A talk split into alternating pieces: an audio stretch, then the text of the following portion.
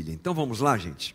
Eu sempre faço aqui uma recapitulação, porque essa exposição bíblica, que a gente chama de expositiva, quando a gente pega o texto e vai trecho a trecho, é muito legal. Eu acho maravilhoso. Eu aprendi que esse é o melhor jeito da gente estudar o texto bíblico e aprender o texto bíblico. Pregar por tema é até mais fácil, você pode ter certeza. Porque aí muita gente pega um tema, já tem a sequência na cabeça, é só achar um texto que justifique o tema. Muita gente faz assim. Mas quando a gente se debruça em cima do texto, é um desafio maior, mas é melhor para a gente aprender o texto bíblico na sequência, como tem que ser. E a gente está estudando Atos. Então, vou te dar uma recapitulada básica, inclusive desses dois últimos domingos que eu não estive aqui, fui muito bem substituído, aliás, mas eu quero te lembrar algumas coisas que nós falamos nesses últimos dois domingos, dentro do capítulo 14 do livro de Atos. Né? Essa série tão legal, meu caro amigo, que vai longe, hein? tem muita coisa para a gente aprender. Mas vamos lá, nos lembrando que nós estamos falando dentro do capítulo 14 da primeira viagem missionária feita pelo apóstolo Paulo e por Barnabé, que está coladão junto com ele. Num primeiro momento, Barnabé é o protagonista da coisa. É Barnabé que pega Paulo pela mão, vai ensinando as coisas, mas é interessante porque Paulo, no meio do caminho, se torna protagonista.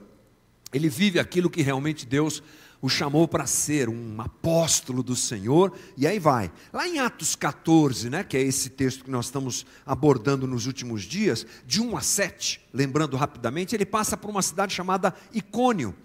Lá Paulo e Barnabé pregam na sinagoga, como eles costumam fazer. Muitos creem, são feitos vários sinais. Quando a gente fala aqui de sinais, é o nome que a gente usa é, para adequadamente nos referirmos a milagres. Por que, que a gente não gosta de falar milagres? Porque a Bíblia diz que os milagres são sinais. João nos ensina a chamar os milagres de sinais. Por quê? Porque um milagre, ele não pode ser visto só como um, como um ato em si, mas como um sinal, algo que aponta para alguma coisa. Sempre que um milagre acontece, está glorificando a Deus, apontando para Deus, né? para a graça, para a misericórdia de Deus. Então, naquele dia, muitos milagres, muitos sinais acontecem, melhor dizendo, o povo se divide um acredita, o outro não acredita, a multidão está meio dividida e eles querem apedrejar Paulo. Paulo, ó, pernas para quem te quero, sai correndo e foge. Beleza, esse é o resumo do 1 ao 7 do capítulo 14. Depois a gente entra no 8, lá na cidade de Listra. Paulo é usado por Deus para fazer mais um sinal ele cura um paralítico, e aí a multidão fica impressionada e eles querem adorar Paulo. É muito interessante. Uma hora ele quer, ele é apedrejado, quer ser apedrejado, outra hora eles querem adorá-lo. É uma confusão do, do, da história. E Paulo e Barnabé resistem a isso. Que é isso? Esse negócio de adorar, tá louco, você tá maluco, né? Eles resistem. E eles são tão admirados que eles são confundidos com os deuses que eles mesmos denunciam. É muito interessante isso, né? Eles vão até lá para denunciar ah, o politeísmo, apresentar Jesus Cristo como Senhor e Salvador, apresentar Jesus como o Messias. A multidão acha tudo isso muito bonito, mas eles, na verdade, interpretam as coisas do jeito que querem. Eu acho que isso é já uma lição interessante, recapitulando o que nós já conversamos, que frequentemente isso acontece com a gente, né? A gente quer interpretar as coisas do nosso jeito, a gente quer interpretar a própria mensagem do Evangelho do nosso jeito. E foi isso que aconteceu naquele dia. A multidão interpreta a mensagem como quer, e aquilo que Paulo está denunciando e sendo contra é o que justamente eles abraçam. É muito interessante, fica aqui a lição para a gente. Mas eles insistem, impedem aquela adoração, a multidão fica frustrada, por quê? Porque com certeza aquela festa de adoração que eles queriam fazer a ele, a, a Paulo e a Barnabé, tinha muita comida, tinha muita bebida, então você já entendeu porque que eles ficaram tristes. Ah, não tem festa também, com certeza tinha esse motivo. Mas enfim, a gente eh, terminou a nossa conversa semana passada nesse ponto em que eles querem adorar os apóstolos, mas são impedidos por eles. E a gente entra agora no versículo 19, Atos 14, 19. Então, lembrando, eles curam um paralítico, a multidão fica doida, quer adorar aos apóstolos, eles rejeitam e a gente para por aí. O que acontece na, seguida, na, na, na sequência, em seguida? É o que o 19 nos diz. Entretanto, chegaram judeus de Antioquia e Icônio, duas cidades próximas ali, e instigando as multidões, apedrejaram Paulo, olha só, e o arrastaram para fora da cidade, dando-o como morto. Mas quando os discípulos o rodearam, ele se levantou e entrou na cidade. No dia seguinte foi com Barnabé para Derbe. 21. E tendo anunciado o evangelho naquela cidade e feito muitos discípulos, Paulo e Barnabé voltaram para Listra, Icônio e Antioquia, fortalecendo o ânimo dos discípulos, exortando-os a permanecerem firmes na fé e mostrando que através de muitas tribulações nos importa entrar no reino de Deus. E promovendo-lhes em cada igreja a eleição de presbíteros, depois de orar com jejuns, os encomendaram ao Senhor, em quem haviam crido. 24. Atravessando a Pisídia, Paulo e Barnabé se dirigiram a Panfilha, e tendo anunciado a palavra em Perge, foram para Atália. E dali navegaram para Antioquia onde tinham sido recomendados a graça de Deus para a obra que agora tinham terminado. Quando chegaram a Antioquia, reuniram a cidade, perdão, reuniram a igreja e relataram tudo que Deus tinha feito uh, com eles e como tinha aberto aos gentios a porta da fé e permaneceram muito tempo com os discípulos. Essa é a nossa conversa de hoje. Muito bem, os judeus de Antioquia chegam. Assim que a multidão eh, quer adorar Paulo e Barnabé, e Paulo e Barnabé resistem, a multidão é abordada por esses judeus de Antioquia. Esses judeus de Antioquia, com certeza, fazem parte de um grupo ortodoxo, que já está de olho em Paulo e Barnabé, divulgando o evangelho, que se contrapõe, obviamente, à visão judaica, porque os judeus até hoje estão esperando o Messias e Paulo está apresentando o Messias. Essa condição bate de frente com aquilo que os próprios judeus creem, e isso uh, os ofende. Aliás, os ofende tremendamente. E eles então incitam o povo, corrompem o coração do povo, a gente já vai falar sobre isso e acaba acontecendo algo muito terrível quanto a Paulo e Barnabé, porque são apedrejados. É interessante, né? É, na sequência do capítulo 14, nós vemos Paulo e Barnabé sendo ameaçados de apedrejamento. Deu para fugir, saíram correndo. Depois chegam em outra cidade, praticam uma obra maravilhosa de cura. Uau, esses caras são Zeus e Hermes. Vamos adorá-los, vamos fazer um ritual de adoração. Não é interessante? É do céu ao inferno de uma hora para outra. E agora eles querem e apedrejam Paulo e Barnabé. É interessante, é uma mudança, é uma instabilidade muito forte. Eu quero ler de novo para você o 19 e o 20 para você perceber a gravidade da coisa. Entretanto, chegaram judeus de Antioquia e Icônio e, instigando as multidões, apedrejaram Paulo e o arrastaram para fora da cidade, dando-o como morto. Mas quando os discípulos o rodearam, ele se levantou e entrou na cidade. No dia seguinte, foi com Barnabé para Derbe. Interessante. Uma hora estavam super bem, outra hora eles estavam super mal e Paulo, Paulo aqui é apedrejado. É interessante uma coisa que me chama a atenção é essa pressão que acontece sobre a multidão. Paulo está pregando em Listra, ele cura aquele paralítico, eles querem adorá-lo, e o que é que está acontecendo ali? A multidão está sendo alcançada pela palavra de Deus. Paulo sabe muito bem falar, sabe muito bem pregar, Barnabé também é um cara muito hábil nesse sentido. Eles estão fazendo a obra de Deus. Por onde eles passam, tem um movimento divino maravilhoso. São pessoas preparadas e Deus está trabalhando o coração das pessoas através desses dois apóstolos. Podemos dizer que a multidão está se convertendo. O coração da multidão está se convertendo. Ok, eles estão meio confusos ainda. Eles, no primeiro momento, acham que Paulo é Deus e que Barnabé também é um Deus. Ok, faz parte da loucura de um povo que quer interpretar aquilo que é dito para eles de acordo com o que eles querem. Mas Deus está trabalhando. De repente chegam os judeus vindo de Antioquia e instigam a multidão. E essa palavra no grego ela é interessante é a palavra peito, que quer dizer mudar o ânimo de alguém, influenciar, ganhar amigavelmente a simpatia de alguém.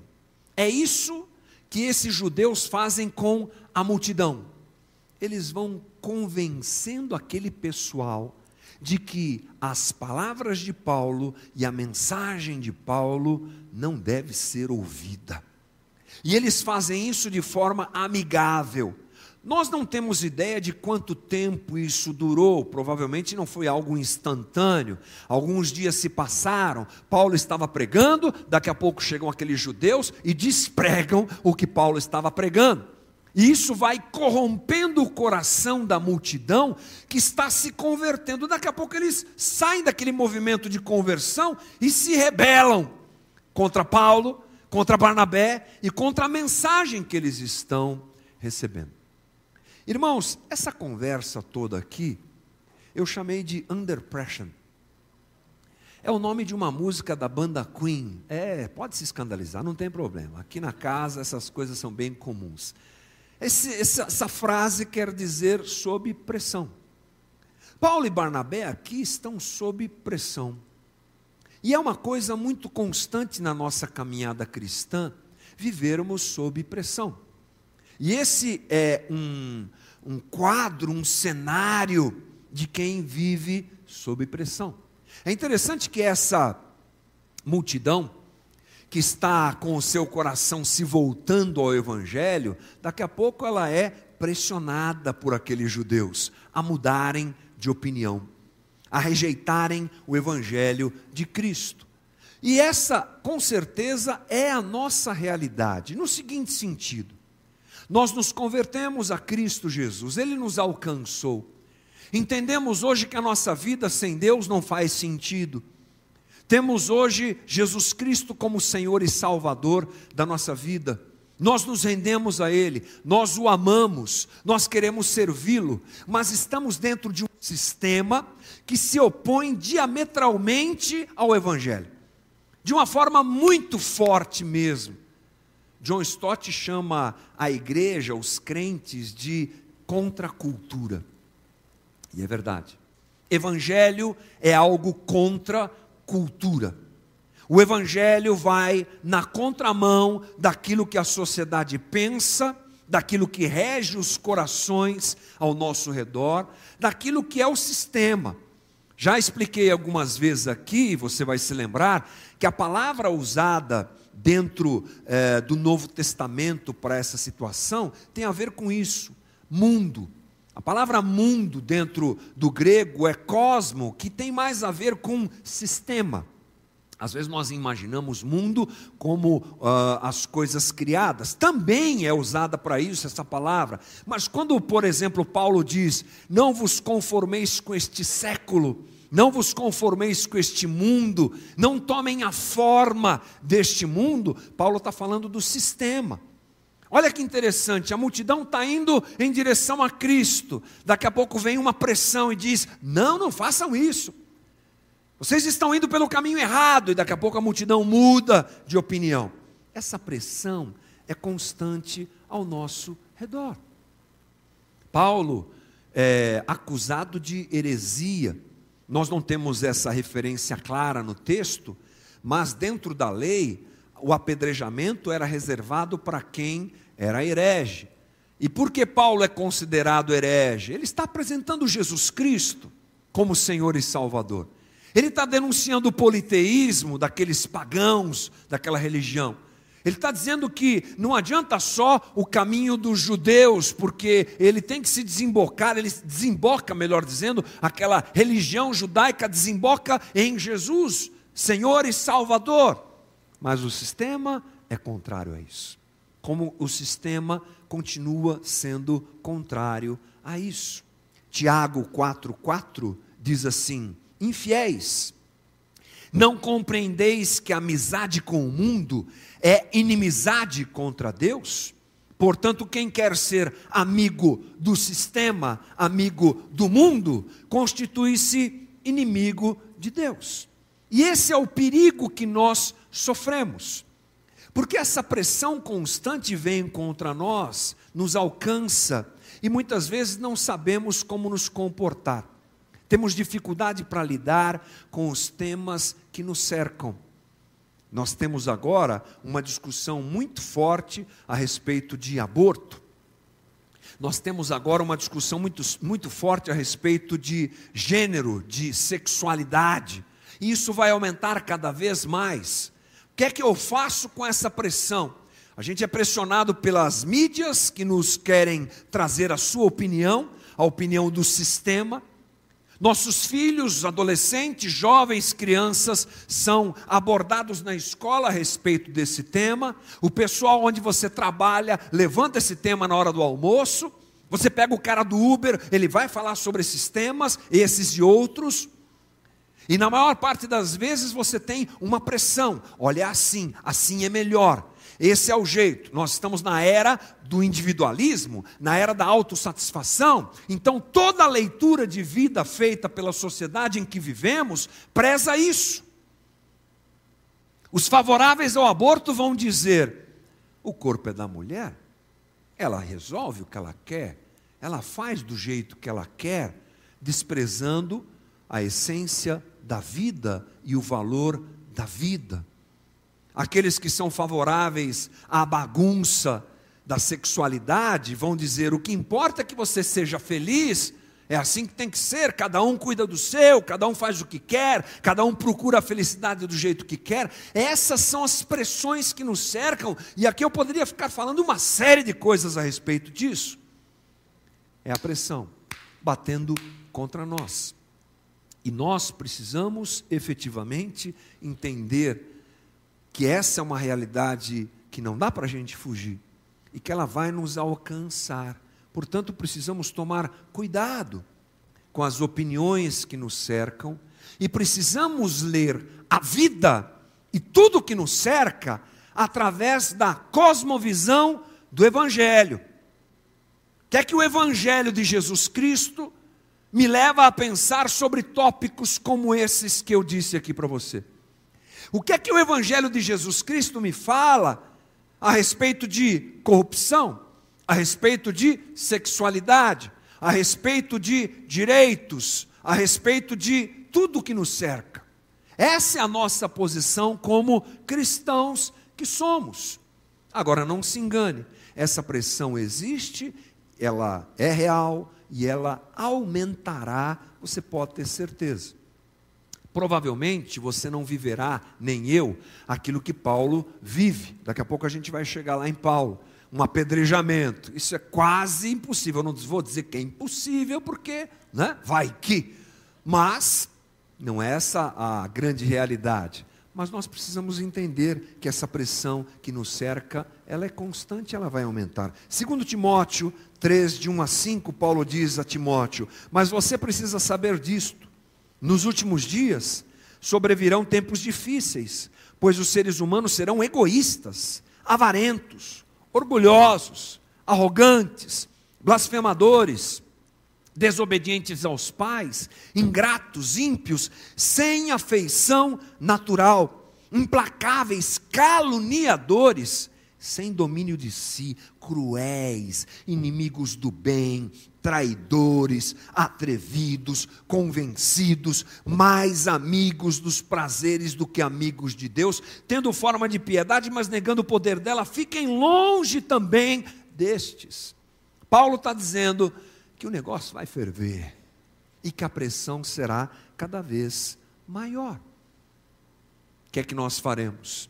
Seremos como a multidão que se deixa levar pela pressão ou manteremos a nossa posição diante do Evangelho de Jesus Cristo? Responda por si.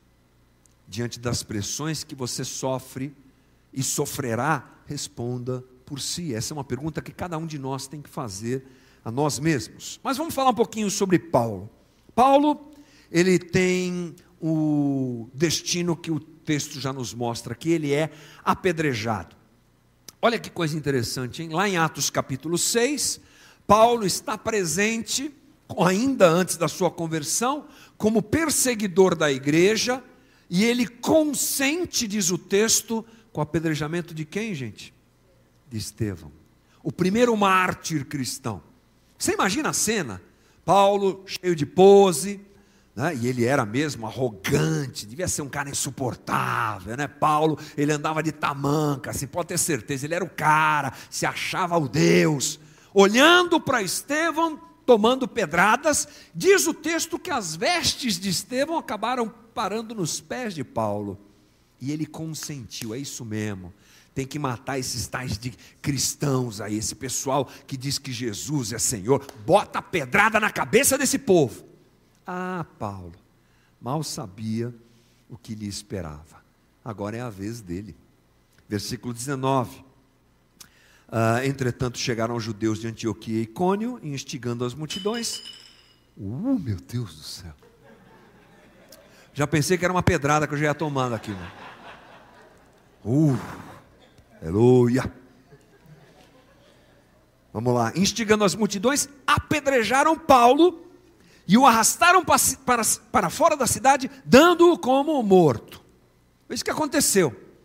A multidão ficou doida, Agora, aquele que apedrejou, ou que pelo menos consentiu, que autorizou, ele era a grande autoridade, com certeza presente naquele momento, agora é ele que está sendo apedrejado. É interessante, quero ler uma coisa para você aqui. Em seu relato da primeira viagem missionária, Lucas mais uma vez retrata o desenrolar de uma situação em três fases. É interessante na leitura de Atos você vai encontrar Lucas fazendo isso. Em Antioquia da Pisídia, os apóstolos são expulsos, lá no capítulo 13. Em Cônio, eles fogem de uma multidão hostil que desejava apedrejá-los. Em Listra, Paulo sobrevive depois que os seus opositores o apedrejam, pensando tê-lo matado. É, um, é, uma coisa que vai crescendo assim na narrativa de Lucas. E Paulo está vivendo aquele sofrimento, aquela pressão muito séria, uma crise muito séria, uma situação muito complicada, mas Paulo resiste. Paulo resiste. Uma coisa que nós não podemos dizer é que Jesus não nos tenha avisado a respeito do sofrimento quando nós uh, somos alcançados pelo Evangelho e nos tornamos discípulos de Jesus. Jesus disse em João 16, 33: Falei estas coisas para que em mim vocês tenham paz. No mundo, vocês passarão por aflições, mas tenham coragem, eu venci o mundo. A aflição a pressão, a dor e a dificuldade da vida, ela não, elas não deixam de existir ah, na vida de um cristão. É interessante isso. Muita gente às vezes acha que quando a gente vai para a igreja, a gente começa a seguir a Jesus, né? adota essa religião, a maioria das pessoas pensa assim: ah, agora tudo vai dar certo, acabou o problema. Jesus não é resolvedor de problemas. Jesus é resolvedor de gente. Jesus não nos livra do mal como a gente imagina. Sim, a sua graça e misericórdia estão sobre nós. A sua mão, de forma extraordinariamente misericordiosa, nos alcança no meio da nossa dor e do nosso sofrimento. Mas esse não é o principal propósito da obra de Cristo na cruz. A obra de Cristo na cruz não tem como objetivo me livrar dos problemas, tem como objetivo transformar minha vida e me redimir e me reconectar com Deus, inclusive me ensinando as coisas e me transformando através da dor e da aflição que eu e você passamos aqui. As lutas tinham como objetivo, com certeza, tirar Paulo do rumo da fé. E nós que somos missionários de Deus, não só Paulo e não só a liderança da igreja missionária, você é missionário de Jesus Cristo nesse mundo maluco em que nós vivemos. Não é verdade, irmão? Como diria, amém ou não amém, irmão? É, isso aí. É mesmo, somos missionários nesse mundo doido de meu Deus. Então, com certeza, as lutas e dificuldades também corroboram para que a gente enfraqueça na fé. Quantas vezes você pensou, puxa, eu estou fazendo tudo certo, eu vou na igreja, eu me guardo, eu estou buscando santificação, eu sou uma pessoa séria, eu amo Jesus, mas as coisas estão dando errado. Não precisa nem levantar a mão, porque todo mundo aqui já pensou isso. Todo mundo aqui já passou por uma situação como essa. Porque nós pensamos que servindo a Jesus e fazendo as coisas corretas, a gente vai estar livre do sofrimento e da dificuldade. Não se engane, irmão. No meio do sofrimento e da dificuldade, Deus está presente trabalhando a nossa vida, operando na nossa vida, transformando a nossa dificuldade ou a dificuldade pela qual nós passamos em instrumento para moldar nosso coração. Isso está lá, inclusive no Antigo Testamento. Já se lembrar do, do, do livro de Jó? Vai lá, dá uma olhadinha lá. Jó e seus amigos que estavam é, naquele momento no Antigo Testamento vivendo ah, aquilo que nós chamamos de teologia da retribuição, eles achavam que se viverem vivendo certinho e obedecendo a Deus, tudo daria certo, era assim que eles pensavam na, na antiguidade. E de repente Jó, que era um cara temente a Deus, servo de Deus, passa por uma série de dificuldades e os seus amigos ficam dizendo para ele: você está em pecado, para de esconder, você está fazendo bobagem, o que é que você está aprontando, Jó? E ele, puxa vida, não fiz nada, porque não tinha feito mesmo. Era um homem limpo diante de Deus, que oferecia sacrifícios, como na época devia ser feito, pelos pecados dos seus filhos, até pelos pecados que eles ainda não tinham cometido.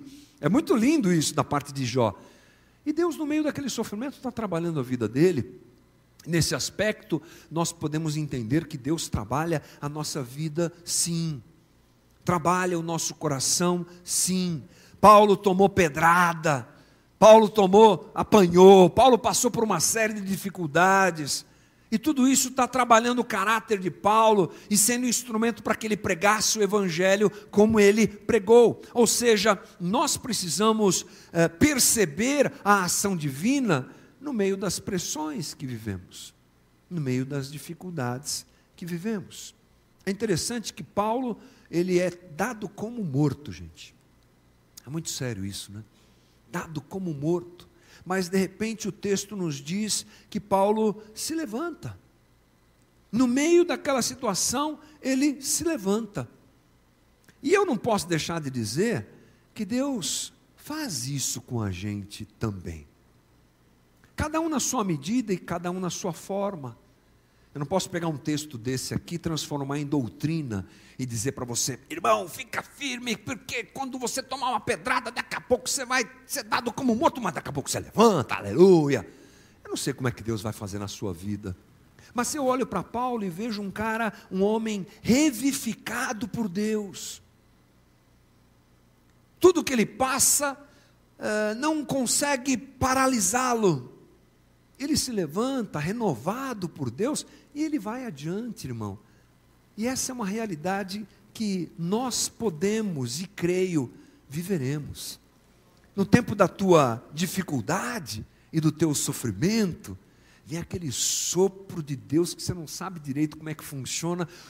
Vamos embora, mais um dia, vamos embora. Está difícil, mas a gente recebe uma graça divina, uma ação de Deus no coração da gente Muita gente olhando para você e dizendo: esse aí acabou, agora já foi. Fecha a tampa do caixão, daqui a pouco você está lá vivão. Oh, foi não, estou aqui, bora. O que, que é isso? É o Espírito Santo que habita em nós. É a força do Senhor que vem sobre a gente no dia da nossa dificuldade é, é uma capacidade de resistência que a gente ganha da parte de Deus. Você sabe que eu sou contra essa coisa de evangelho coach. Você sabe disso? Que na casa já faz 10 anos que a gente desmonta essa falsa realidade de um evangelho que só serve para dizer para você que você vai vencer. Não é assim, mas você vai vencer. Né? A graça de Deus, irmão a graça de Deus. no meio das pedradas que a vida traz sobre a gente, o Espírito Santo nos levanta, nos vivifica, nos dá graça, nos dá força. Deus vai dando sinais, estou com você, vai embora, irmão. É isso aqui, meu filho, segue por aqui, segue por lá. Paulo, levanta, eu tenho mais para fazer através da tua vida. Esse sopro, irmão, invade a vida da gente no dia da dificuldade e no meio da pressão. Ah, se prepare, Deus vai falar com você, Deus vai soprar um sopro de vida na nossa vida, é o que nós cremos, e assim a gente vai andando. Paulo, ele não foge da dor, mas ele enfrenta a dor fazendo o que Deus queria. Essa é uma parte bonita desse texto, olha, lá no 21. E tendo anunciado o evangelho naquela cidade, e feito muitos discípulos, depois de ter sido apedrejado, né? Paulo e Barnabé voltaram para, para Listra, Icônio e Antioquia, fortalecendo o ânimo dos discípulos, olha só, exortando-os a permanecerem firmes na fé e mostrando que através de muitas tribulações nos, impor, nos importa entrar no reino de Deus. Paulo tomou pedrada, foi dado como morto, levanta, sai, anda por cidades que eu vou te mostrar daqui a pouco no mapa aqui, é, estimulando gente. Não é louco isso?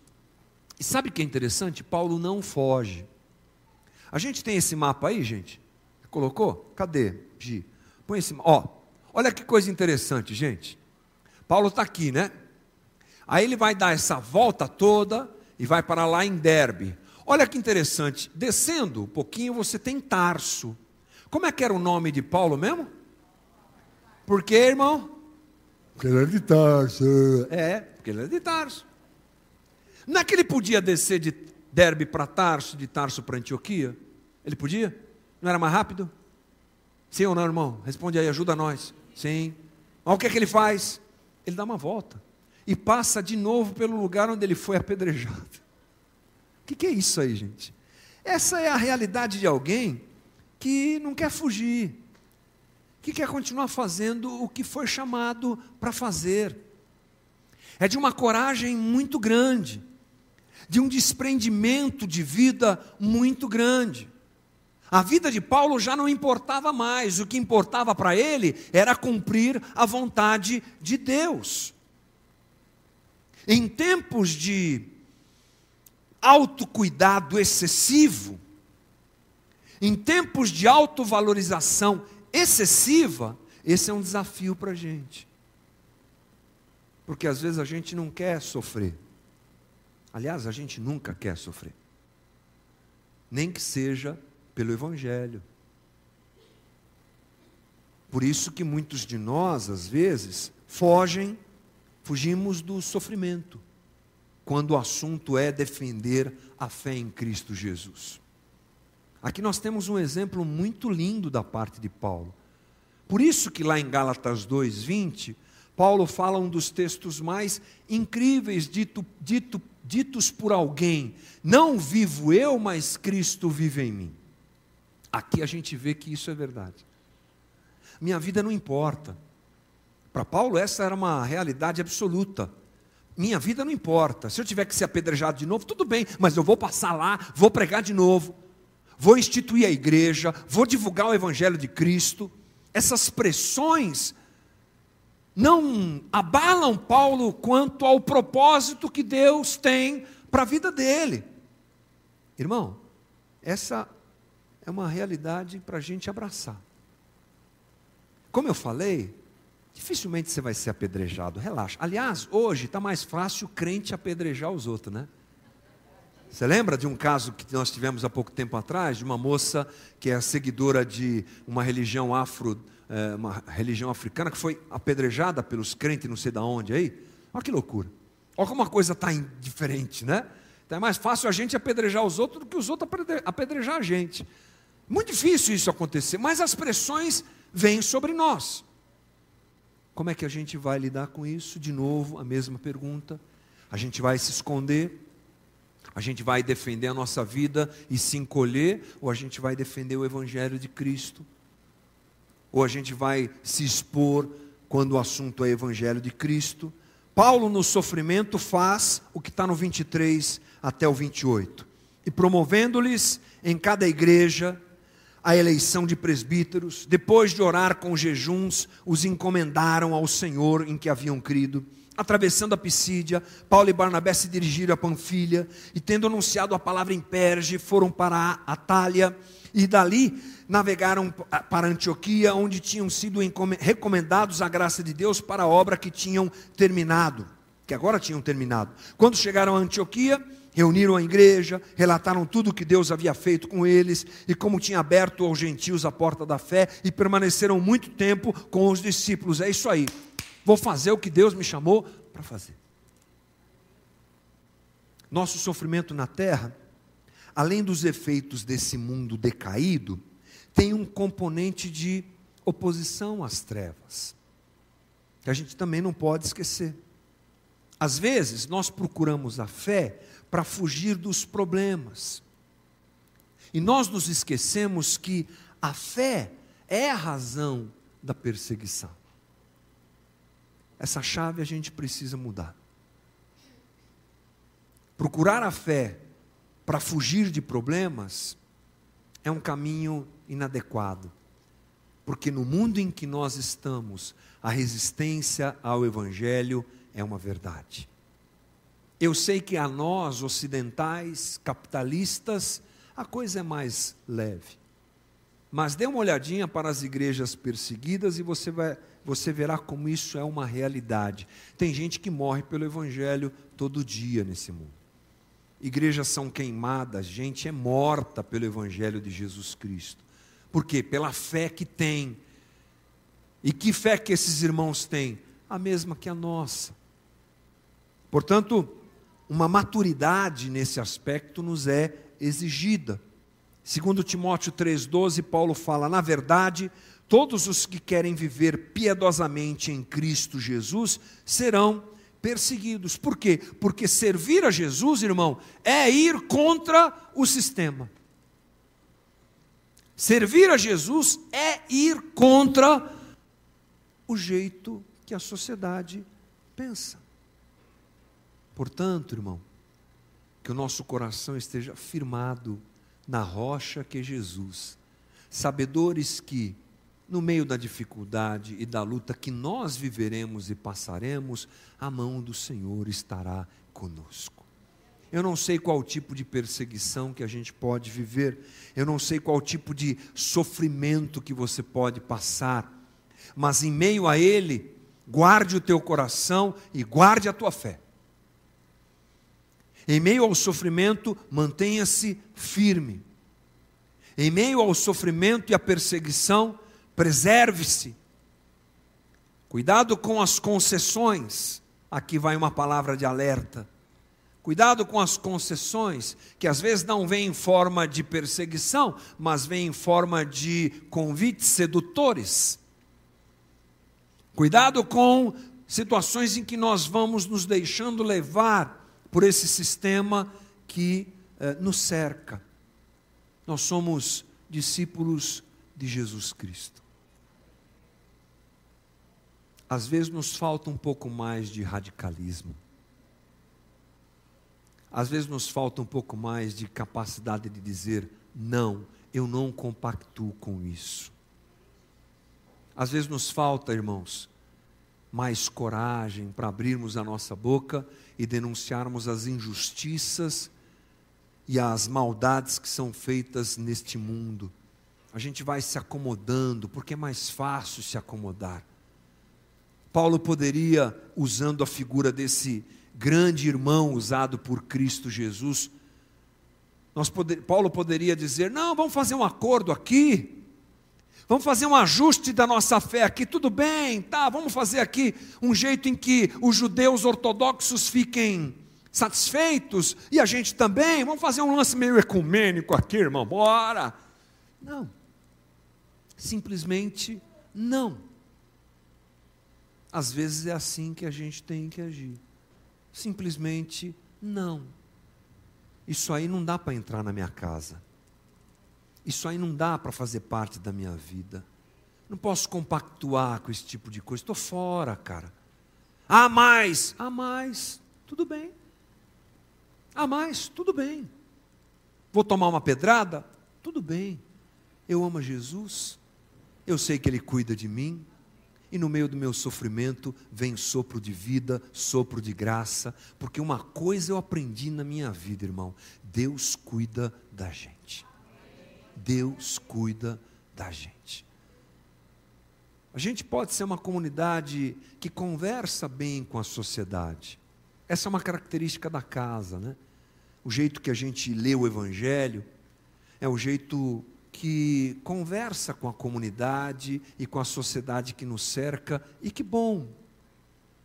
Mas a gente não pode perder a noção de um certo radicalismo que o Evangelho nos exige. Sim, sim, não, não. E que Deus guarde a nossa vida em nome de Jesus. Amém. Vamos ficar de pé, irmãos. Vamos colocar nosso coração diante do Senhor. Essa é uma palavra de encorajamento a você que está aqui de repente passando por algum tipo de pressão.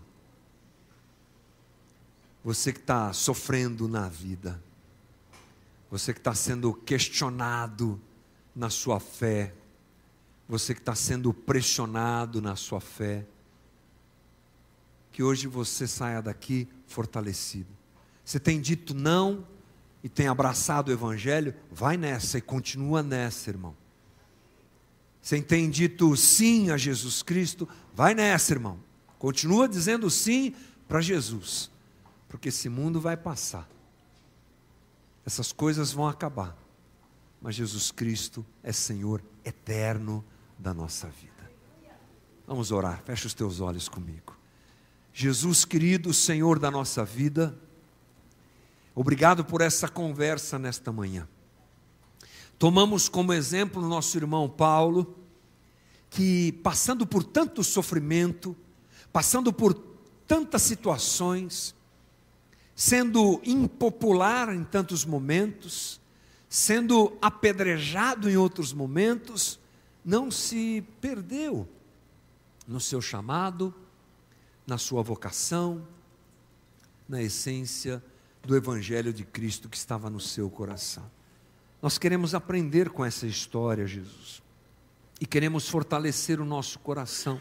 Pedimos que o Senhor faça isso conosco, nesse tempo em, em que vivemos tantas propostas e possibilidades, nesse tempo em que nossa fé é provada, as decisões que temos que tomar, as opiniões que temos que ter, que elas sejam sempre baseadas à luz do Evangelho de Jesus Cristo.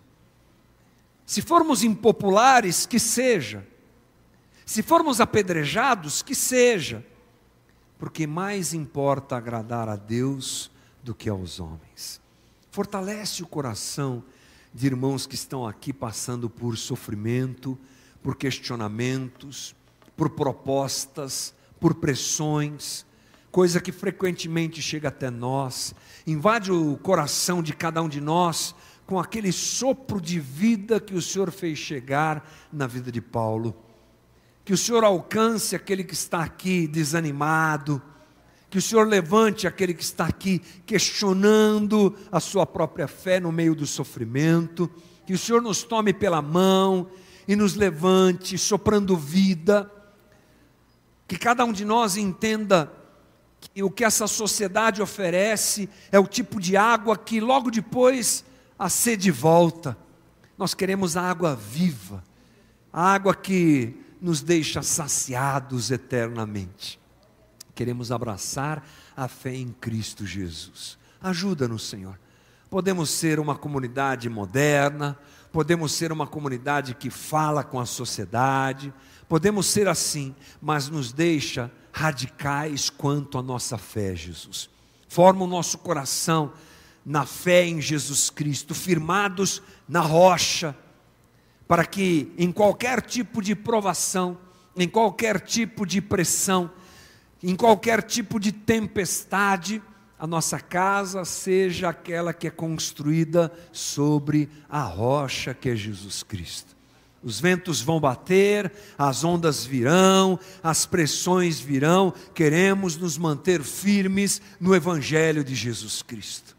Ajuda-nos nesse propósito e guarda-nos, Senhor, guarda a nossa fé, que é a coisa mais preciosa que nós temos, Senhor. Obrigado por essa manhã, dá-nos uma boa semana de ânimo, de força, de graça, de capacidade de superação no dia a dia e ajuda-nos. É a nossa oração nessa manhã, em nome de Jesus Cristo. Amém, Senhor. Deus te abençoe, irmão. Ótima semana.